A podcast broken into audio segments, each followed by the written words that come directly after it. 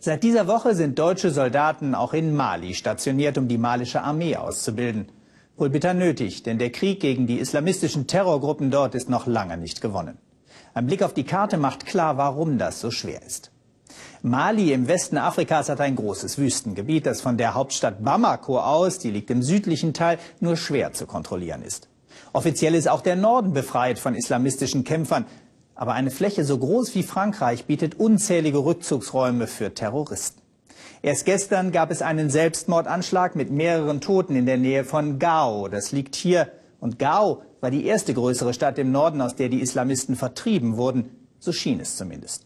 Unsere Korrespondentin Shafak Lahai ist nach Gao gereist und zeigt, echter Frieden herrscht da noch lange nicht.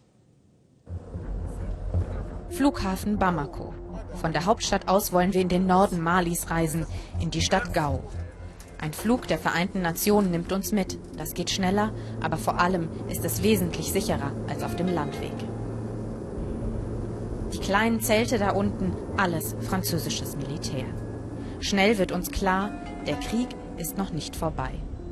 Nirgendwo sonst in Mali sind mehr französische Soldaten stationiert als in Gao. Noch vor wenigen Wochen gab es wieder einen Anschlag der Islamisten auf die Stadt. Die Franzosen haben mit Luftangriffen reagiert. Wir sind verabredet mit Malik. Er ist als Radiomoderator eine kleine Berühmtheit in Gao. Malik hat sich in Schale geworfen. Heute ist ein besonderer Tag, erzählt er uns. Die Stadt feiert ihre Wiederauferstehung, ihre wiedererlangte Freiheit. Nach der Besatzung durch die Islamisten ist es das erste öffentliche Fest. Jeder mit Rang und Namen ist gekommen, der Gouverneur, der Bürgermeister. Malik wird für seinen Sender berichten. Das Besondere ist, dass alle Stämme hier zusammen feiern. Tuareg, Bambara, Boso. Das ist nicht selbstverständlich. Aber wir alle wünschen uns, dass der Frieden zurückkommt. Auf uns wirkt der Frieden noch ziemlich brüchig.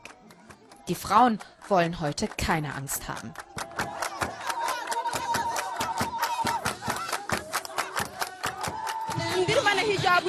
Jetzt, wo die Islamisten weg sind, machen wir erst recht das, was sie uns verboten haben. Wir tanzen. Höhepunkt der Veranstaltung, sie pflanzen Bäume und wir wundern uns über den Grund. Wir pflanzen die Bäume für unsere Stadt und damit unser Militär in Zukunft mehr Schattenplätze hat. Schatten für das Militär? Sie hätten nun mal Angst, dass die Dschihadisten zurückkommen könnten, erklärt uns der Bürgermeister. Nur dank der massiven Präsenz des Militärs in Gao fühlen sich die Menschen jetzt sicher.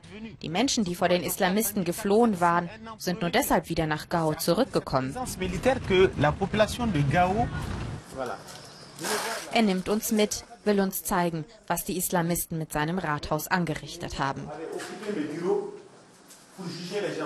Nicht nur das Gebäude, Computer, jegliche Dokumente, Melderegister, Geburtsurkunden, alles vernichtet. Das war alles wie ein Tsunami.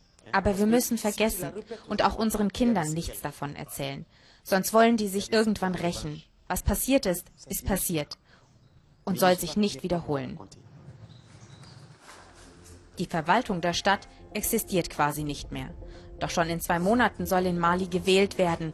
Wie die Registrierung dafür funktionieren soll, weiß hier keiner so recht. Auch die Polizeistation, sämtliche Banken, die Post, kurz und klein gehauen. Gao ist eine Stadt ohne Infrastruktur, ohne Strom, die Menschen ohne Geld. Lebensmittel können sie sich oft nicht leisten, Wasser ist noch knapper als vorher.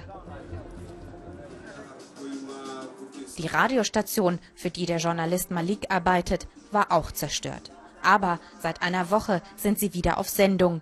Zwar mit dürftigen Mitteln, aber voller Stolz und Hoffnung. Radio Ada und Malik stehen für die Resistance, für den Widerstand der Stadt. Die Islamisten haben Menschen geschlagen, unsere Frauen vergewaltigt, getötet. Die haben mit uns gemacht, was sie wollten. Ich habe immer im Radio darüber berichtet. Die haben mir gedroht, aber ich habe nicht aufgehört.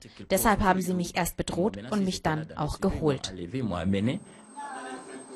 Mit 50 Mann sind die Islamisten eines Nachts vor Maliks Radiosender angerückt. Kollegen, die im Weg standen, wurden einfach erschossen. Malik haben sie bewusstlos geschlagen. Alles live, mitten in seiner Sendung. Und dann haben sie mich auf einen Pickup geworfen und zu einem Friedhof gebracht.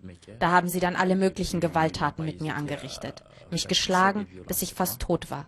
Als die dachten, ich sei tot, haben sie mich liegen gelassen. Ja, das war eine ziemlich schreckliche Nacht.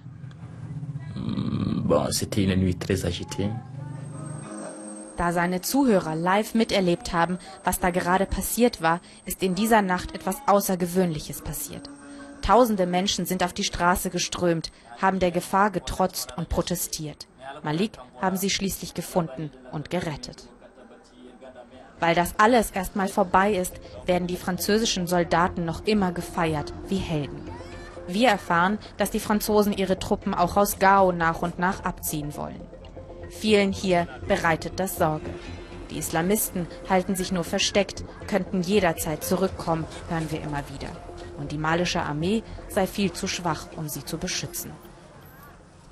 Auch deshalb hat sich eine Art Bürgerinitiative zusammengetan, um die Dinge selbst in die Hand zu nehmen. Gaos Patrioten nennt sich die Gruppe um Musa Yoro. Gerade besprechen sie, wie sie Wasser für die Bezirke ohne Versorgung beschaffen könnten.